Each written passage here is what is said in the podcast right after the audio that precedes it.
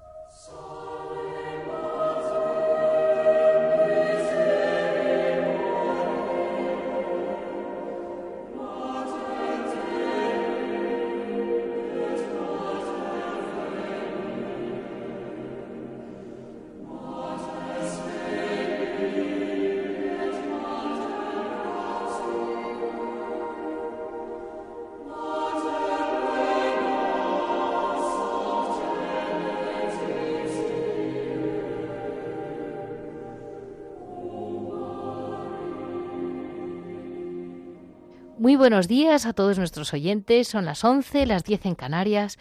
Estamos en Radio María y comenzamos Monasterios y Conventos. Hoy, eh, quizás, eh, como no podía ser de otro modo, es el Día de los Ángeles Custodios y claro, eh, por la mucha relación que tienen con nuestros monasterios, con nuestras vocaciones de ahora, de antes y de siempre, aunque vamos a empezar con Santa Teresita de Lisieux, porque no la podía dejar porque abre el mes de octubre, pero voy a comentar un poco su relación con los ángeles. Eh, después, mm, mm, el profesor Javier Paredes, tenemos la oportunidad de hablar con él, que ha desempolvado mm, una novena eh, de Sor Patrocinio a los ángeles custodios que ella descubrió, nos lo cuenta cómo, en un momento en que la Iglesia, aunque no lo sepamos, también estuvo muy atacada, como está siempre. En historia Hoy más que historia vamos a hablar de la realidad de los seglares que ayudamos a los monasterios. Primero vamos a hablar básicamente con Blanca Ugarte, que a través de la Fundación de Clausura eh, realmente se está desviviendo tanto mm, por una parte como canalizando la oración, por otra haciendo, pues han ayudado mucho a la película Libres, ahora están con distintos eh, documentales, es decir, eh, son gente que se está moviendo mucho, pero somos muchos los que estamos ahí o por lo menos unos cuantos. Eh, y estamos todos unidos en colaboración. Eso es muy importante, que, que también la oración de Radio María llega para todos. Em, en Piedras Vivas, Javier Onrubia nos resumirá un poquito pues, lo que él quiera, como siempre, porque sabe de todo. Vamos a, dar paso a esta relación tan peculiar que nos puede abrir un poco los ojos de Santa Teresita de Lisieux.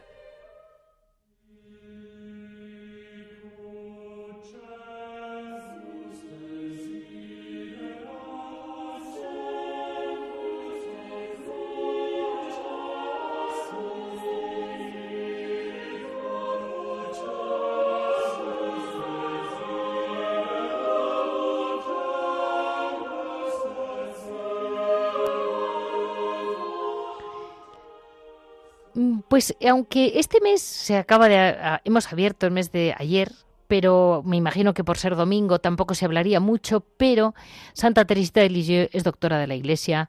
Eh, no creo que sea fácil eh, ser doctora de la Iglesia con 24 años y sin supuestamente estudios de doctorados de ningún tipo, lo cual quiere decir que realmente eh, el camino que ella nos marca, lo que llama su caminito, es un camino único. Y hay tantísimo todavía que exprimir sobre el asunto, que solamente hoy en este programa que quiero mm, consagrar un poco a los ángeles custodios de todos nosotros, incluidas las monjas, porque parece que porque están ahí, a mí me dicen, mi hija muy graciosa me dice, eh, es que dicen que soy un ángel y yo digo que no soy ningún ángel, que soy una monja, que tengo muchísimo que hacer.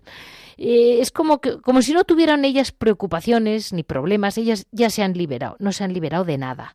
Eh, les queda eh, pues el mismo ataque y la misma cruz que tenemos todos.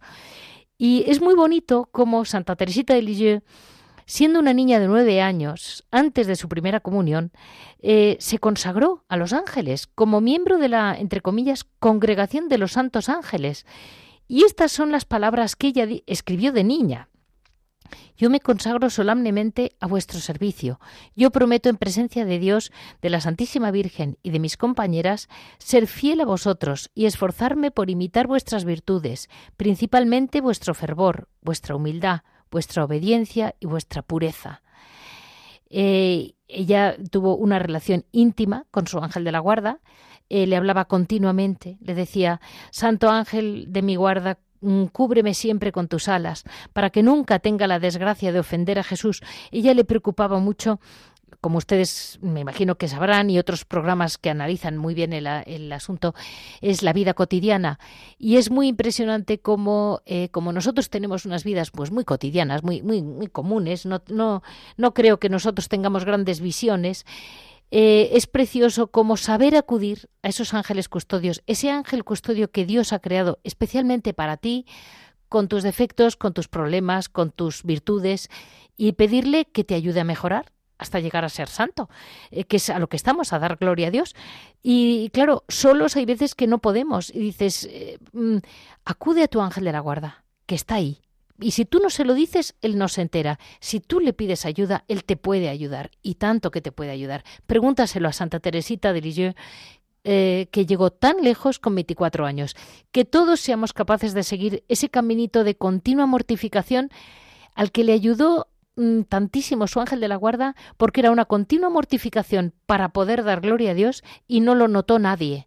Eh, ojalá las, nuestras familias, nuestras comunidades, los que nos rodean, no noten que estamos en un camino de mortificación que lleva a la cruz y el Señor nos dará lo siguiente. Muchas gracias a todos y vamos a dar paso a, a esa noticia de cómo en el siglo XIX ya tenían bien claro, bien claro las monjas que necesitaban la ayuda de los ángeles.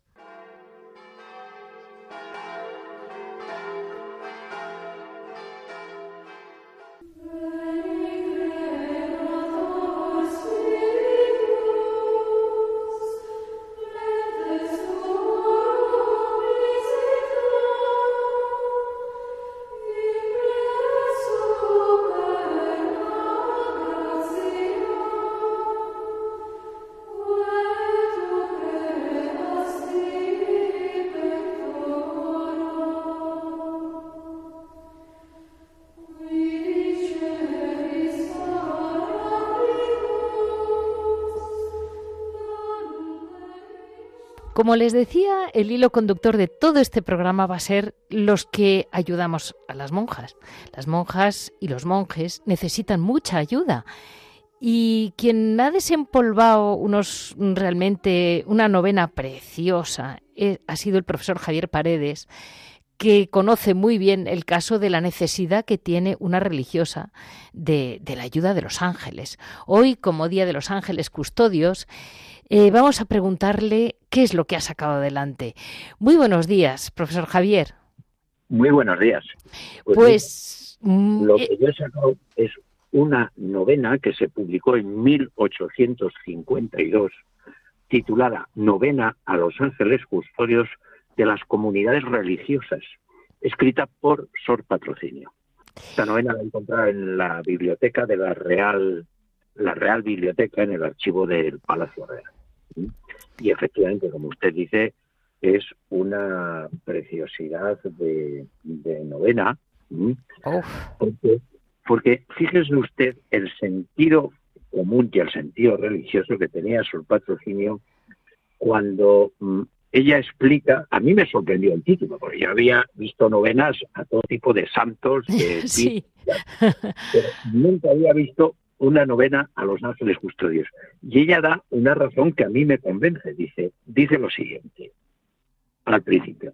Y si veneramos y damos cultos a otros santos y fiamos nuestros negocios y cuidados a su intercesión, con cuánta más razón se la podemos fiar a nuestro ángel eh, que al que al que debemos tantos favores eh, eh, sin habérselos pedido. Claro, le debemos más favores que a todos los santos, porque Él, sin que nosotros le pidamos, nos cuida, nos protege. Es impresionante. Los, santos solo nos hacen caso cuando les llamamos. Pero ángeles custodios sin llamarles, es de justicia, ¿no? Sí, sí, sí. es una maravilla. ¿eh? Hombre, otra cosa que me, que me anima y me conmueve es saber que eh, Sor Patrocinio esta devoción a los ángeles custodios.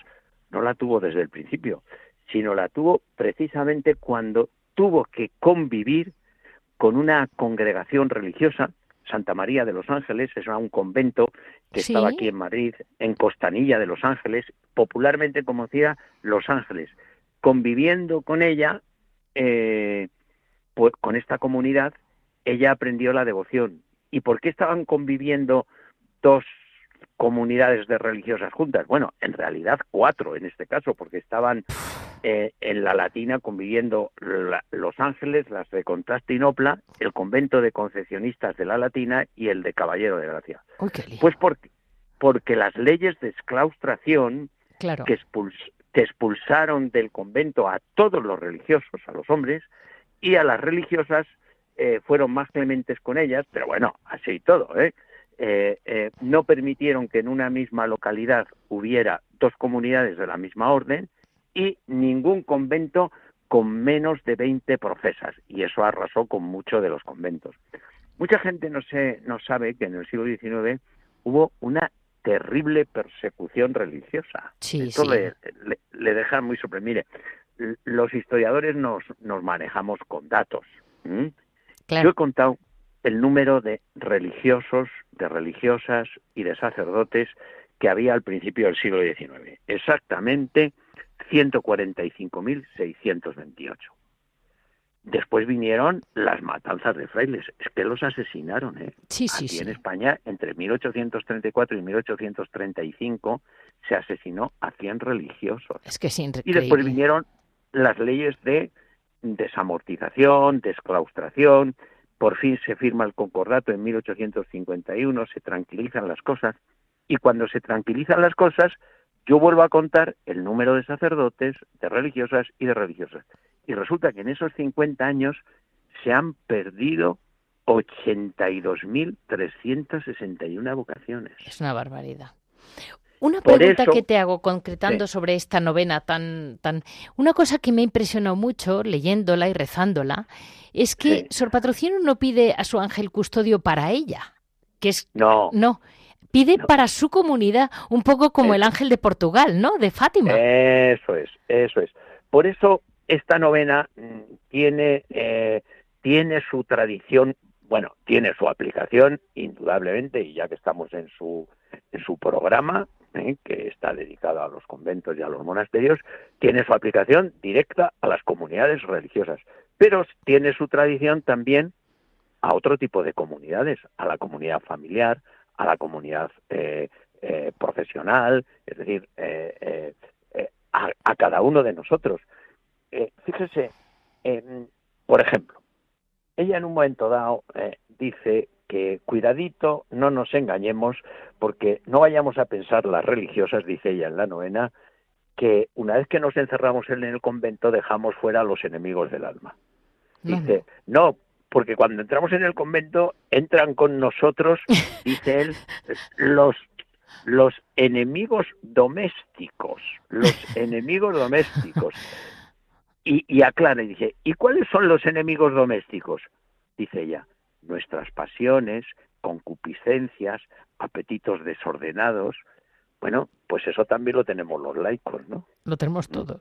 Y ella lo, que ella pide mucho eh, como la protección continua. Hombre, eh, sobre todo porque es que en el siglo XIX los estaban matando y los estaban echando de los conventos. Bueno, y ahora, mm, ahora no hace falta ni matarlos, ahora ya... Mm.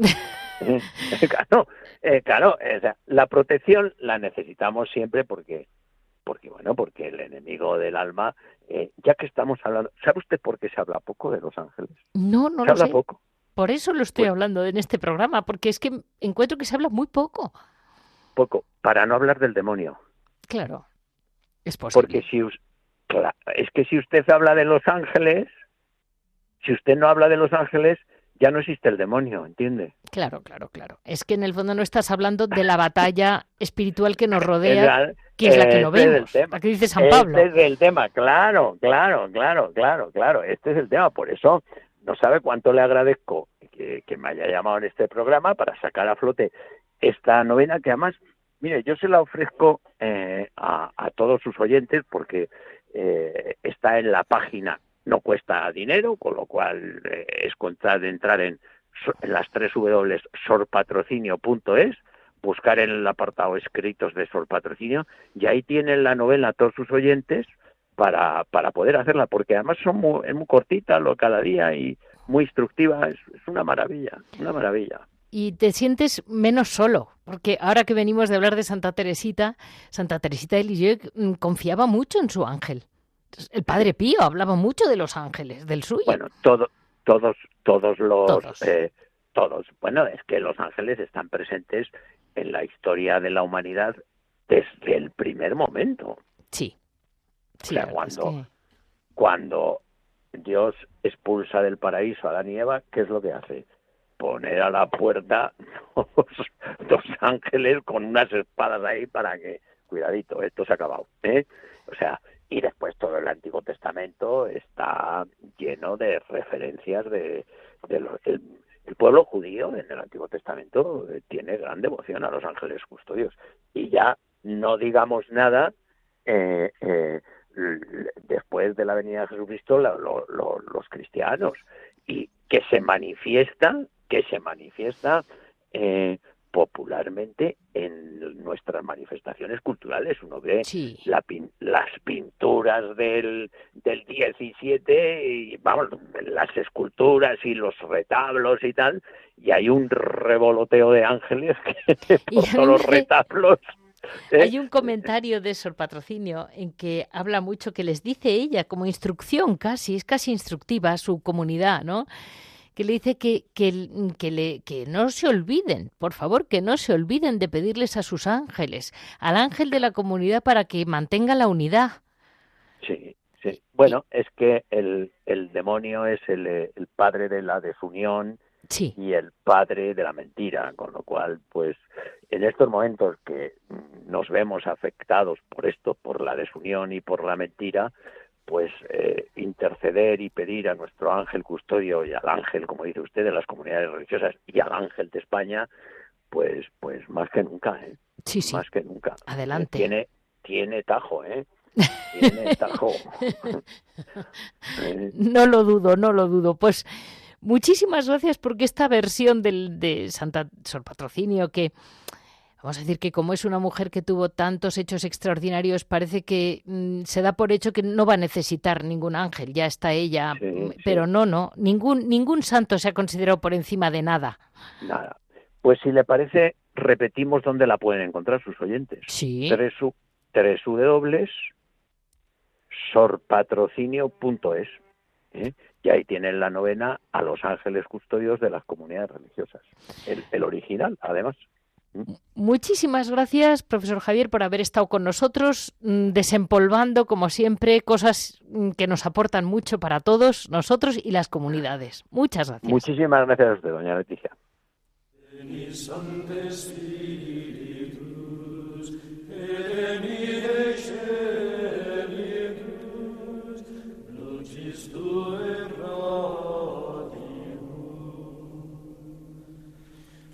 Veni Pater Pauperum, veni Dator Munerum, veni Lumen Cordium.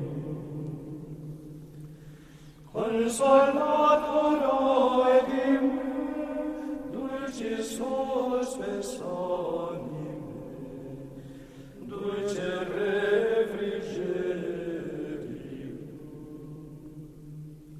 Como les decía, hoy tenemos un programa un poco distinto de lo habitual, que somos, vamos a decir, vamos a hemos empezado por Los Ángeles, pero luego somos varios los que aquí estamos intentando, intentando en la medida de lo posible. Tenemos que pensar siempre que las comunidades religiosas, los monasterios de España, los conocía la gente. La gente viajaba menos, eh, el convento de su pueblo, de su ciudad, de su comarca, lo conocían. Eh, para Navidad, para no sé cuándo, iban. Luego, vamos a decir, lo cierto, eh, vamos a decir que la gente más potentada de, de la historia de España siempre daban una cantidad o hacían una fundación, algo por el estilo. En este, en este programa hemos mencionado muchísimos. Claro, estamos en un mundo en el que la gente viaja, la gente se mueve, va por una ciudad enorme con una tapia que sigue una pared larguísima y no, no saben, no es maldad, es que no saben que hay un monasterio con unas mujeres rezando y dando su vida por ellos. Y luego además, eh, pues el dinero de hoy en día es un dinero que yo creo que es más bien de grandes empresas multinacionales que no tienen la más remota idea de, de, la vida local de los pueblos. Eh, entonces, eh, ahí qué pasa? Que al final acaban abandonadas ellas en todos los sentidos. En un sentido material, está claro, porque, porque la gente pues, pues es que no se acuerda, no, no sabe que hay que acudir a ellas. Y, luego, mm, por supuesto, en el sentido espiritual, que es el que siempre intenta este programa atacar o comentar, en que realmente dices, y antes, pues es que la gente las conocía de modo natural. Y luego ha habido unos años en que nadie las daba a conocer. Somos varios. Uno ha sido eh, Radio María, por supuesto. Aquí, bueno, ya saben que me tienen, pero mm, me tienen también, por ejemplo, hay la página, una página, un grupo que se llama Contemplare. Están gente que se ocupa de la venta, que son todas estas ferias que aviso yo en Navidad, pues locales de productos de monjas para que mm, les compremos productos a sus obradores. Está, pues eh, de repente tengo a Jesús García que se dedica a hacer unas fotos espectaculares, que va vendiendo libros de las fotos. Es decir, eh, somos gente que, que, poco a poco nos han ido atrayendo. Eh, yo quizás con quien tenga más contacto es con la mm, Fundación de Clausura, que fue de las primeras y que creo que intenta desde el primer minuto eh, ayudar a las, a las comunidades religiosas por las dos partes. La parte física, real, que es una venta, sin duda, pero sobre todo ellos intentan que les que les conozcamos. Y de hecho yo creo que está teniendo grandes frutos. Hoy tenemos la oportunidad de tener en nuestro, en nuestro programa a Blanca Ugarte, que es ella trabaja para la Fundación de Clausura, pero yo no sé si duerme alguna vez porque está siempre pendiente de la última monja que pueda pasar por su vida y está siempre pendiente de ayudarlas. Como recibo muchos correos de ustedes diciéndome eh, dónde hay hospederías, cómo puedo ayudarles, em, de qué manera puedo hacer yo algo. Usted a lo mejor no se puede mover de su casa, pero sí quiere poder ayudar. Y aquí vamos a, a profundizar con, con, la Fundación de Clausura de la mano de Blanca Ugarte cómo, cómo encajar la ayuda hoy en día desde nosotros, desde la calle. Muy buenos días, Blanca. Muy buenos días, Leticia. Muchas gracias por invitarme a tu programa. No, me perdonas porque me he extendido un poco más de lo normal, pero ahí estamos. Mira, a ver, lo primero, eh, me decías que de clausura está un poco muy, tiene como tres, tres partes clave, ¿no? Conocerlas, orar y dar. Y ese conocer es el que realmente mm, vamos a empezar por ahí. Perfecto. Me decías que, que, lo tenías un poco dividido en meses aproximadamente, ¿no? Sí, bueno, la Fundación de Clausura mm, tiene una labor que busca dar a conocer la vida contemplativa, eh, después ayudar a las comunidades monásticas en lo que puedan necesitar, en cualquier necesidad que puedan tener, y, eh, y queremos orar con ellas y, confiar en, su oración porque, porque no hay mejores ¿no? Eh, personas que nos puedan orar por nosotros que, los monjes y monjas de clausura. Por supuesto. Entonces, en el área de conocer, pues nuestra labor es bastante grande. Eh, pues intentamos darles a conocer a través de, bueno, de una página web en la que eh, pues ponemos a disposición de quien quiera visitarla un buscador de monasterios y conventos. Hablamos también, tenemos la oportunidad de tener un blog en el que cada vez son más los monjes y monjas contemplativas que nos regalan sus reflexiones eh, y pensamientos. Eh, además, participamos, mm, intentamos desarrollar campañas audiovisuales para mostrar a la sociedad a través de las redes sociales, que son los mecanismos que hoy tenemos, ¿no? Para que nos para que conozcan bien la realidad monástica, ¿no? Para que les atraiga, para que descubran pues el pozo de sabiduría y de espiritualidad en el que pueden beber. Sí. Y, y después desarrollamos diferentes programas eh, una vez al mes, efectivamente, que se llaman encuentros en torno al claustro. Ese, ese por ejemplo, yo eh, querría también darlo a conocer porque los encuentros son con priores muy buenos y eso querría que nuestros oyentes, hay veces que les queda curiosidad. Yo tengo eh, 20 minutos, pero a lo mejor de repente dicen, ¿y cómo será en serio una clarisa o una mm, monja del cister? Y, y a lo mejor quieren hablar más a fondo con ellas. Pues efectivamente, es para eso, para encontrarnos virtualmente, sin salir, sin vulnerar en ningún momento la clausura. Desde nuestra propia casa, quieres conocer a un monje y una monja, pues súmate, únete a los encuentros en torno al claustro, Fundación de Clausura. Son oportunidades realmente únicas, regalos que ellos nos ofrecen, nos regalan su tiempo eh, y, y, pues permiten ciertas excepciones, ¿no? Es decir, mm, podemos verles la cara, podemos conversar con ellos, hacerles preguntas y, bueno, también pues teniendo en cuenta pues la, eh, respetando siempre mucho eh, cuál es el carisma de cada orden. Por ejemplo, este mes eh, tendremos la oportunidad de, bueno, estrenamos en el día el 18 de octubre, que es cuando, cuando tenemos los encuentros, es un miércoles de cada, de cada mes, pues estrenamos una entrevista que por primera vez es grabada, porque normalmente son indirectos, pero la excepcionalidad de la entrevista, que será la última que nos concedas, que conceda esta persona en su vida, pues ha requerido que sea grabada. Y es que entrevistamos días antes de su entrada en el monasterio de la Encarnación a una joven aspirante a Carmelita Descalza. Y la verdad es que eh, es una conversación maravillosa con una joven que tiene tanto que decir y que nos lo, bueno, pues que nos lo regala, ¿no? Nos lo regala para y que lo ofrece antes de entrar, porque después nunca más la volveremos a ver, ¿no? Digamos, delante de una cámara ni, ni eh, y nos, la, nos la regala pues para, para quien pueda serle útil, para quien pueda, quien pueda claro. Y sobre todo gente joven. Y había, había varios, porque de octubre comentábamos antes que, claro, está San Bruno y San Bruno este mes de octubre se ha movido mucho con vosotros. Efectivamente, sí.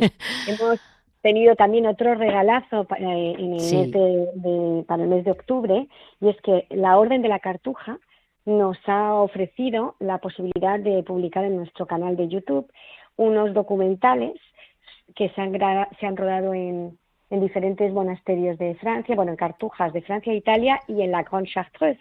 Y en estos documentales, que son a nivel, a nivel de para conocer su vida, son maravillosos. También contamos con algo muy excepcional y es que ellos los propios cartujos son los únicos que ponen las palabras al documental. Normalmente hemos visto el gran silencio, efectivamente, ¿no? en la Grande Chartreuse, pero que no hablaban y no les veíamos, digamos, de frente. En este documental tampoco le vemos de frente, sino que ofrecen la voz en off y hablan de su vida, de su vocación, del silencio, de que son una comunidad es una comunión de solitarios, es maravilloso, son maravillosos. Entonces son tres documentales, de momento hemos, hemos subido dos a nuestro canal de YouTube, uno sobre los hermanos cartujos y otro sobre las monjas cartujas. Eso, que las monjas no las conoce nadie. Ah, en España tenemos una comunidad sí. de Nifasar que tenemos mucho trato con niños, muchísimo. Eh, tenemos una en nuestra línea de ayuda. Sí. Eh, eh, tenemos una, una persona dedicada exclusivamente a acompañar a las comunidades monásticas.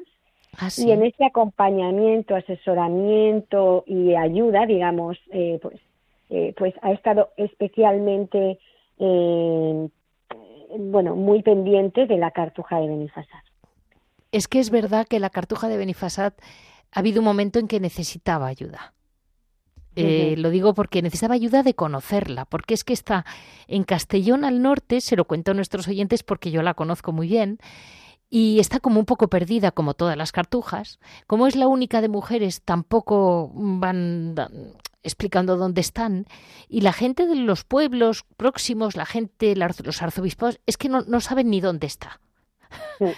y, es verdad que como están muy aislados y no tienen tampoco una historia muy larga, pues eh, la verdad es que necesitaban conocimiento, que la gente eh, se haga una idea de, la preciosidad que es aquella cartuja.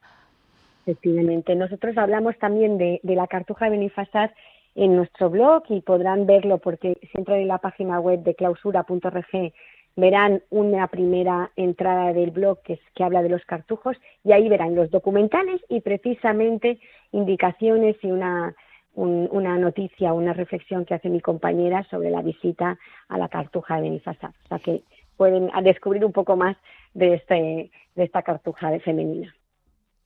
Pues eh, vamos a, comentar solamente un detalle, eh, lo mucho que, bueno, lo que ha supuesto este año un poquito de revolución dentro del mundo de la clausura, que ha sido esta película Libres, en la que tantísimo mm, te, mojaste, con perdón, te mojaste desde la pandemia.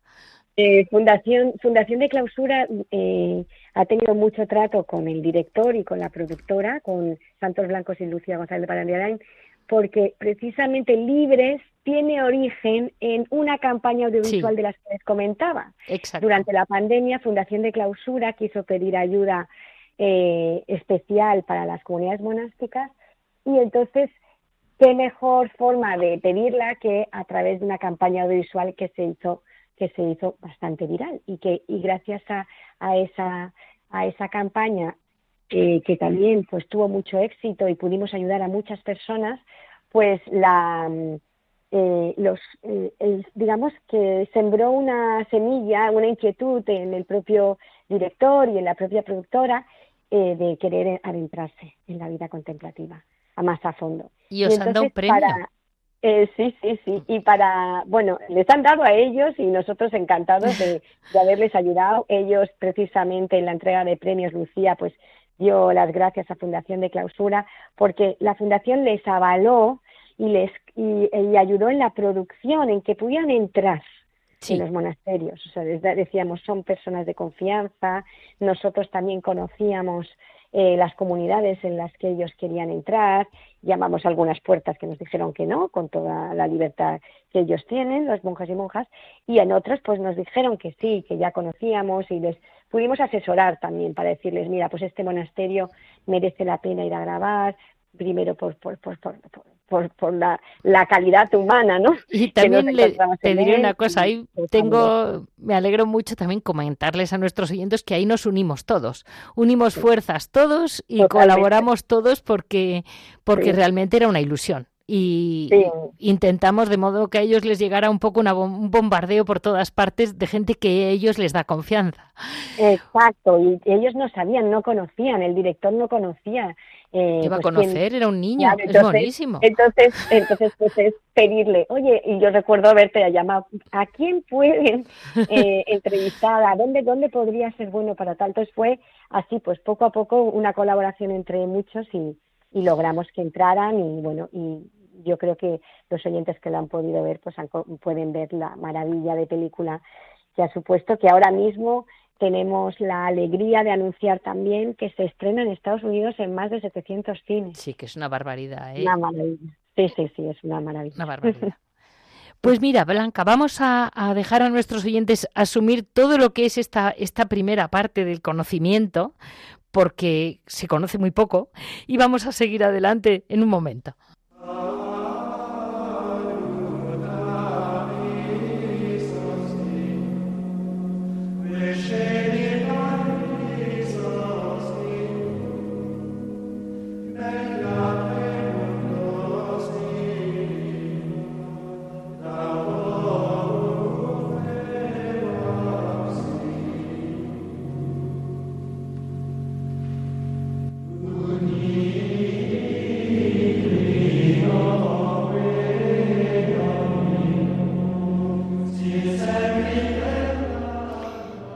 Seguimos adelante con la Fundación de Clausura, con Blanca Ugarte, que es quien realmente es la voz que nos está ayudando a darles a conocer a todos eh, concretamente hoy hablamos de ellos porque se están moviendo mucho, pero hay mucha, hay otras y aquí estamos todos los que intentamos cómo lo hacen ellos para ayudarles de una forma tan em, pues eso, que, están consiguiendo llegar muy lejos, ¿no?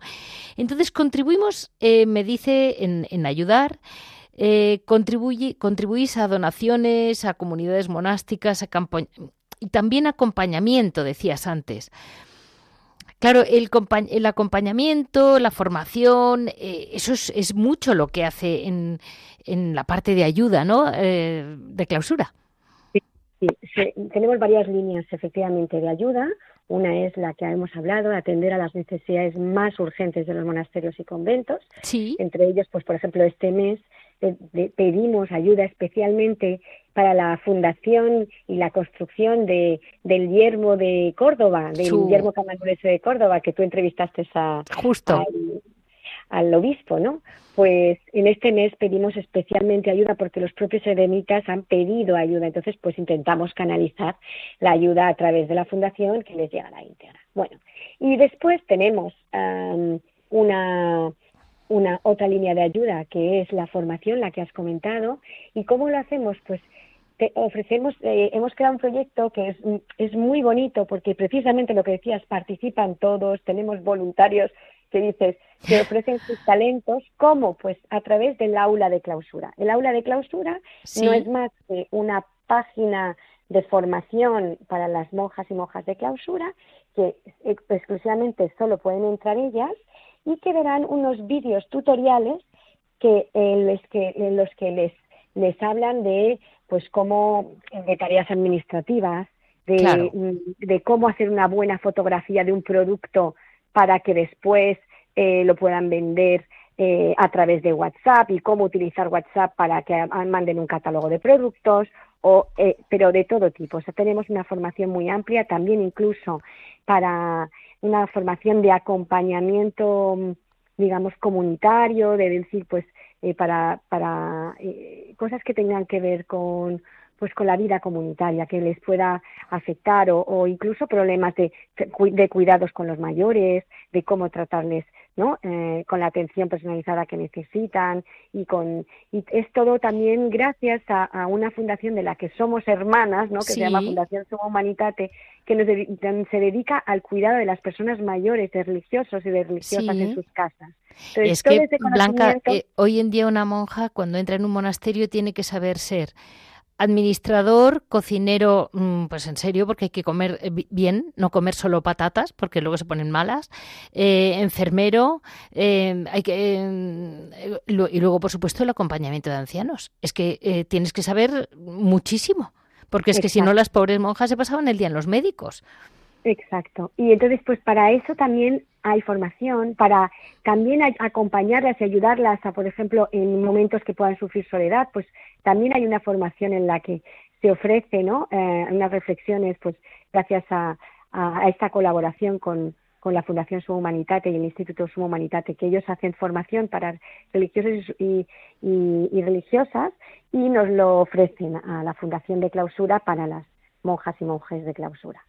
Eh, la verdad es que es precioso el proyecto del aula comunitaria. Luego, lo que comentábamos de este acompañamiento personalizado a cada una de las comunidades a través de llamadas, eh, en el que vamos viendo pues qué necesidades tienen, cómo podemos ayudarles, cómo podemos formarlas, qué, qué, asesoría necesitan, diferentes, diferentes atenciones, digamos, pero más personalizadas.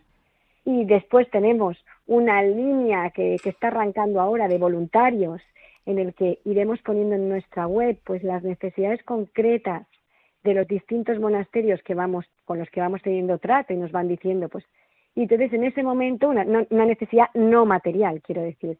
Y en ese momento pues una vez publicada pues la gente que quiera colaborar pues podrá ver oye pues voy a ayudar en esto no en, en, en a, conseguir para ellas una bueno pues gestiones administrativas. A lo mejor conseguir eh, o intentar ayudarlas en, en, algún papeleo o bueno cualquier cosa que a lo mejor pues pueda ser necesario. Ahora mismo no tengo nada en la cabeza concretamente, ¿no? Mira, a mí me llamaron preguntándome, por ejemplo, pequeños talleres, por ejemplo, un taller pequeño de temas de costura que me, me vendían o me regalaban las, las máquinas de bordar y preferían que fuera para unas monjas que quedárselo ellas. Y la verdad es que eh, lleva mucho tiempo, porque, porque España es grande, muchas muchos monasterios y pocas monjas jóvenes que sepan utilizar máquinas de bordar, o pocas monjas que, que, sigan bordando, porque las mayores no pueden. Entonces, claro, mm, no me metí unos trabajos para cada cosita de estas, eso se lo comento a nuestros oyentes, porque hay veces que con mi mejor intención, pues claro, intento con que, contestar sus correos y me piden cosas que a lo mejor me desbordan. Y yo al final a veces acabo llamando a Blanca. Oye, Blanca. No, es que si, por ejemplo, eh, hay una persona que sepa coser y que tenga y que esté cerca para ayudar a esa comunidad concreta que puede necesitar ese taller de bordado, pues se publicita, digamos, en nuestra web y esa persona se pone en contacto y ponemos en contacto a las comunidades. Una manera de hacerlo para llegar cerca, ¿no? Para atender a las necesidades que ellos tienen.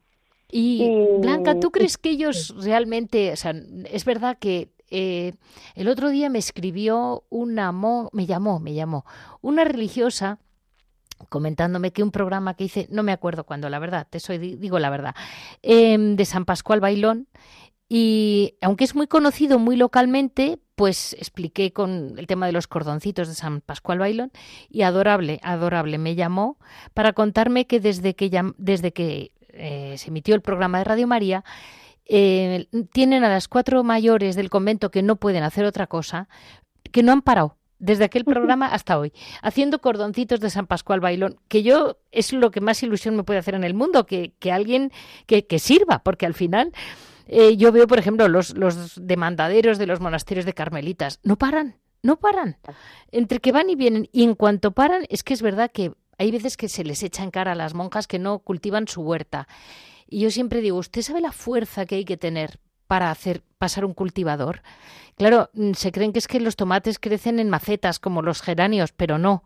Hay que, hay que preparar la huerta. Y claro, si no hay alguien con fuerzas cerca, no pueden, eh, ¿verdad? Eh, hay veces que es que nuestra ayuda em, está ahí y, realmente mm, eh, nos tenemos que y estamos muy coordinados todos. No, y es que eso, es cuestión también eso de coordinar fuerzas, ¿no? Si de repente, pues, desde a lo mejor llevar de un, alimento de, un convento a otro, por ejemplo. claro. es que son cosas muy sencillas, pero la cuestión es que las podamos ir canalizando y poniendo en contactos a unos y a otros. Esa es la, ese es uno de los objetivos de este programa que está a punto de salir, digamos, en nuestra web y que quede. Pero bueno, si hay alguien que ya tiene interés en ser voluntario y ofrecerse, eh, pues simplemente nos puede escribir a info arroba de clausura punto y, y, bueno, y veremos qué podemos hacer. Y luego hay una, una parte que a ti te encanta y que es muy importante, que es toda la parte de oración que es en la que realmente como que nos fundimos con ellas, ¿no? Porque eh, leí yo que yo creo que lo he comentado en el programa que me escandalizó muchísimo de los creyentes practicantes de España. Em, solamente un 18% cree realmente que la oración te puede curar, eh, resolver. Eh, es decir, que, que, muy poca gente cree que la, la oración realmente el Señor te escuche y Él puede, lo puede hacer todo y te ayude. Eh, la fe en la oración ha bajado muchísimo, incluso de gente buenísima, estupenda, pero que mm, tienen más sensación de que em, haciendo algo físico o entregando su tiempo se llega más lejos que pidiéndoselo a Dios. Y ahí es donde la, el apartado de, de clausura, dar, es muy importante, porque, orar, perdón, porque orar es realmente, el otro día yo tuve un apuro muy grande para una familia joven que están todos fatal y, acudí, acudí a la, a la sección de orar para pedir que, por favor en oraciones urgentes que pidieran por esta familia. Y, me contestaron enseguida que había 600 monasterios que habían recibido la, petición. Exacto. Es que yo creo que eh, esas personas que todavía pues no, no, no creen en eso, es que lo tienen que experimentar. Sí, exacto, totalmente. Eh, pide ayuda a los monasterios que recen por ti. Y cuando veas que esa oración si tiene su fruto, pues te lo crees y ya está. Y ya es, es, cuestión de experimentarlo. O sea, en vez de, eh, en vez de, quedarte con la duda, experimentalo. Escribe, también puedes poner, mandar la petición de oración a través de nuestra página web, al final del todo de nuestra, en la, página principal, que es de clausura.org, verás un formulario, creo que es ahí, ahora mismo, eh, y, y, en ese formulario o en orar creo que pone eh, no, justo en el comienzo, perdón, de la, de la página web, pone conocer, ayudar y orar, y al pinchar en orar ya puedes directamente mandar tu petición de oración, que les puedo asegurar que cada domingo un voluntario, siempre el mismo, que es el secretario general de la Fundación, sí. que lo tiene claro, Agustín de Asís, siempre, cada domingo envía estas peticiones de oración a más de 600 conventos, como, como te había contestado en tu mes, en, ese correo electrónico. Y lo más impresionante, a mí, para mí, de las cosas que más me han impresionado ha sido cómo eh, pregunto pues a las comunidades qué es lo que hacen con esas peticiones, pues a mí me impresiona porque ellas imprimen, son miles de peticiones que les llegan. es una barbaridad, ¿eh? Porque, bueno, y además ya de todo el mundo. Eh, entonces, eh, eh, le imprimen esas peticiones, las leen en los recreos, eh, tienen, les dedican realmente un tiempo suyo para, pues, para cada uno de nosotros, ¿no? Y es algo realmente asombroso. Hemos llegado a enviarles hasta 15.000 peticiones, casi 15.000 peticiones en un mes. Eh, este, para, a mí es algo que me, que me abruma, ¿no? Y, y, lo cierto es que, bueno, pues que sabemos sabemos que, estamos unidos en oración todos, que es lo que quiere Jesús también, que estemos unidos y, con esa intención pues eh, establecemos esta red de oración que bueno que cada día tiene más, más personas a la que, que, se, que se adhieren, ¿no? Eh, también decir que, por ejemplo, nos quedaba un punto de, ayudar y es que también tenemos una tienda. Ah, sí, claro que tenemos una tienda, o sea, la Fundación de Clausura es uno de esos apartados más, ¿no? No es solo una tienda, es, es muy amplia el trabajo de la Fundación. Sí. Pero en la tienda, pues eso, pues por ejemplo, este mes eh, abogamos, como es el mes del Rosario, pues que compren los rosarios del Monasterio de la Encarnación de Barcelona. Y de esta manera también las ayudamos, ¿no? Que si están en... Entonces, pues eh, también en la página también verán una sección tienda y ahí también encontrarán otra otra manera de orar con ellas el rosario sí sí unidos a la oración Tal y cual. al mismo tiempo les ayudamos o sea que todo está unido y también me, es muy importante para todos que sepan que este papel a mí una vez hace unos pues unos años hay un, chico que colabora mucho con las Agustinas de Murcia y con las en general, pero le preocupan mucho las Agustinas porque, porque está en un momento difícil en Murcia. Y me decía, eh, me decían, en general me decían como, sí, es que ahora ha surgido gente que está como inquieta con los monasterios, pero como, como si no tuviéramos nada que ver, ¿no? Y, y de algún modo quiero que sepan que yo he estado siempre, eh, a una familia en que siempre se ha ayudado a monasterios. Es decir, que nosotros, eh, personas como Agustín, que el domingo se dedica a hacer, transcribir esas oraciones y que lleguen a todas las monjas, ha habido siempre que no somos ninguna novedad que ahora nos guste pegarnos a los monasterios porque ya hemos hecho todos los viajes del mundo. No creo que tú los hayas hecho, ni yo tampoco. es verdad que es que es una inquietud que cuando ves que la oración es lo que realmente funciona, pues te unes. Ahí estamos, lo que tú decías. Y un una parte, en la parte de oración tenéis, además, tenéis testimonios. Sí, claro. Pues cuando llegan, nos llegan de vez en cuando, pues eso, agradecimientos de personas que pues que han visto esos frutos y nos lo comparten pues con un agradecimiento que es que nos lo, nos lo tienen que comunicar, ¿no? claro, nunca lo pedimos, además esas peticiones de oración son anónimas si se quiere, o sea, no es no es no es algo que pero nos se ven impulsados a comunicárnoslo y precisamente pues eh, cuando nos lo impulsan pedimos permiso y, eh, nos mandan ese, ese mensaje pedimos permiso si nos dejan publicarlo y, lo, y lo publicamos y compartimos esos testimonios. Pues lo cierto es que hay algunos impresionantes. Sí, es verdad.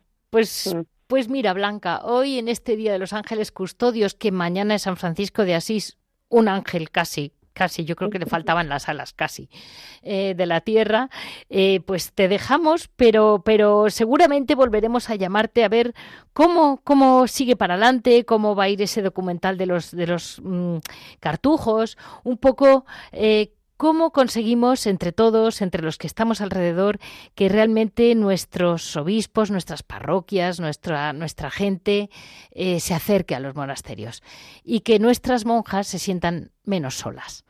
Eh, menos aisladas de una sociedad que parece que va como por un camino tan distinto, tan lejano, que no tiene nada que ver con ellos. Y claro, luego ante el llanto de falta de vocaciones, digo, bueno, es que si se educa a los niños sin darles a conocer las muchas realidades que pueden encontrar en la iglesia, pues claro, no todo el mundo quiere lo mismo. Gracias a Dios. Eh, así que mm, así terminamos hoy este programa. Muchas gracias, muchas gracias por tu labor, por tu trabajo, por estar ahí y seguramente te llamaré para ver en Navidad cómo organizamos estos polvorones. Muchísimas gracias.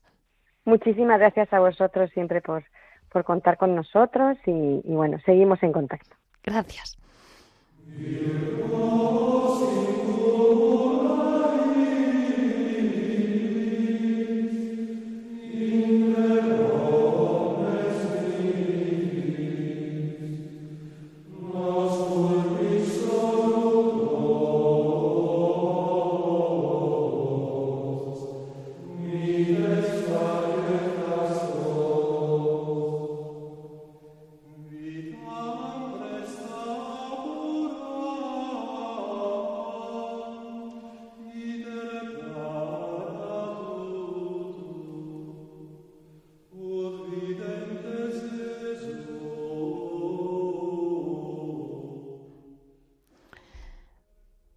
Días. Hoy en este final de programa mm, en Piedras Vivas tenemos a Javier que nos acompaña, pues Hoy, eh, como uno de los protagonistas del programa, una cuestión un poco excepcional, que es un poco de lo, que los que nos ocupamos o los que intentamos incluir a toda Radio María, porque Radio María en este programa es el específico de monasterios y conventos, pero yo cuando llamo muchas veces a los monasterios otros eh, han rezado vísperas para Radio María, es decir, los voluntariados locales de toda España están muy próximos a los monasterios donde se rezan, pues eso, vísperas, laudes, rosario.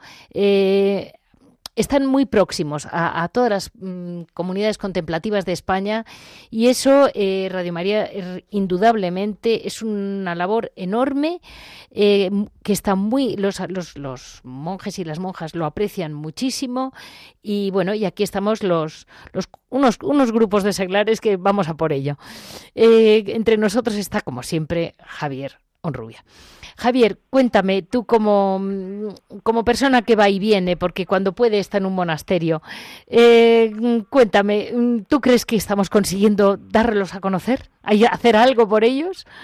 Buenos días, Leticia. Muy buenos pues días. Yo, yo creo que sí. Y además me ha gustado mucho lo que has dicho de que esto no es una cosa original, nueva, de ahora. Es verdad. Yo que ya tengo algunos años, cuando era jovencito, allá por 1978, me acuerdo que me acerqué a la única organización que había que ayudaba a los monasterios, que era Claune sí. claustros necesitados del padre Escudero, ¿no?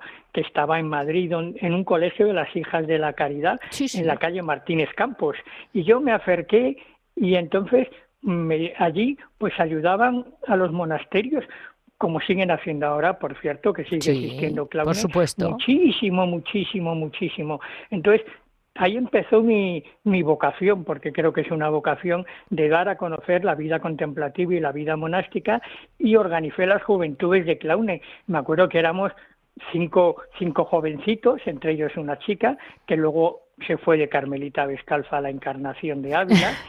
y entonces, pues bueno, ahí por lo menos salió una vocación y bueno, pues dábamos, eh, hacíamos todo lo que podíamos visitar monasterios, darles a conocer, ¿no? Y durante muchísimo tiempo solamente existió Claune. Luego ya sabemos que, han surgido nuevas organizaciones para dar a conocer y ayudar a los monasterios, ¿no?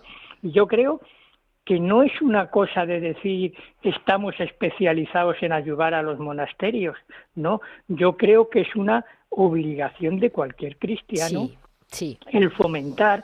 Había, había un lema de Claune de hace algunos años que era blancas manos que hay que sostener.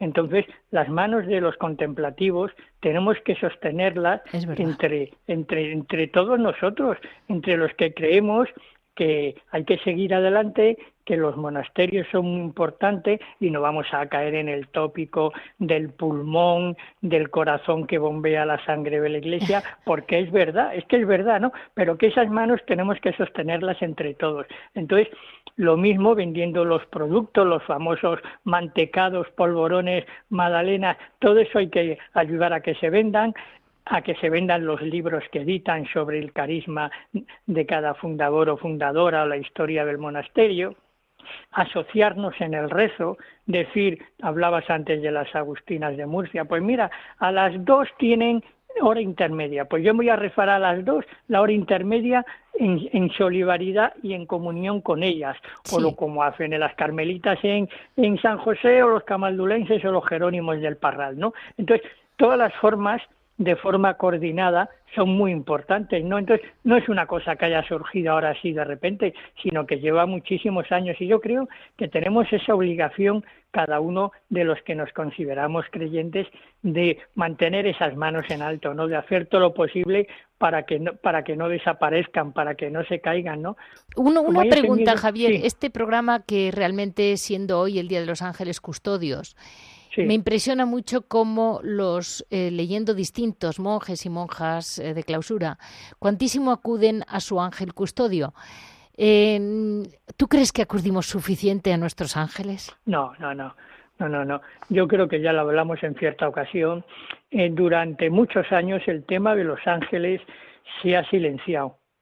Se ha silenciado, o sea, no se ha tocado dentro de nuestra Iglesia Católica Occidental se ha mantenido un silencio absoluto. Eh, empezó a hablarse con el Padre Pío, ¿no? El Padre Pío tiene unas, unos escritos maravillosos, maravillosos en que en que nos cuenta cómo habla con su ángel de la guarda y cómo lo utiliza como cartero, o sea, para llevar mensajes a otras personas, el ángel de la guarda, ¿no? Entonces, Sí, es impresionante. Si que ir al Padre Pío para darse cuenta del valor que tiene el ángel de la guarda. Y todos sabemos, lo dice el catecismo, que todos tenemos nuestro ángel de la guarda.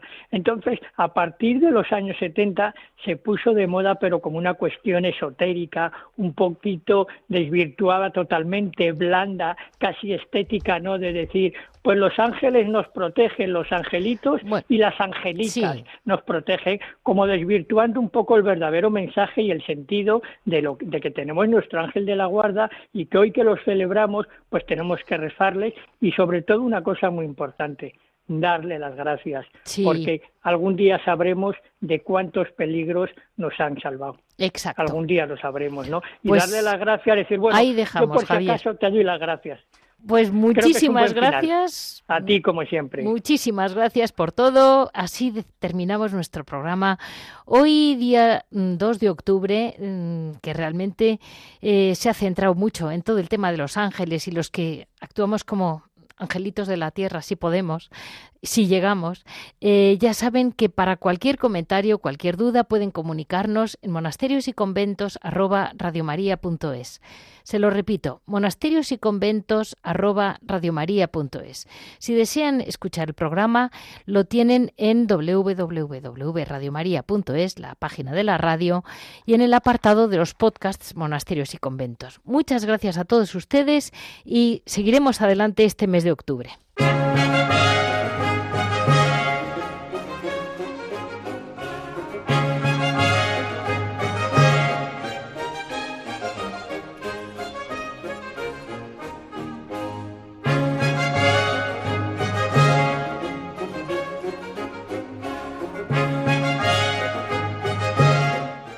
Han escuchado Monasterios y Conventos, un programa dirigido por Leticia Casans.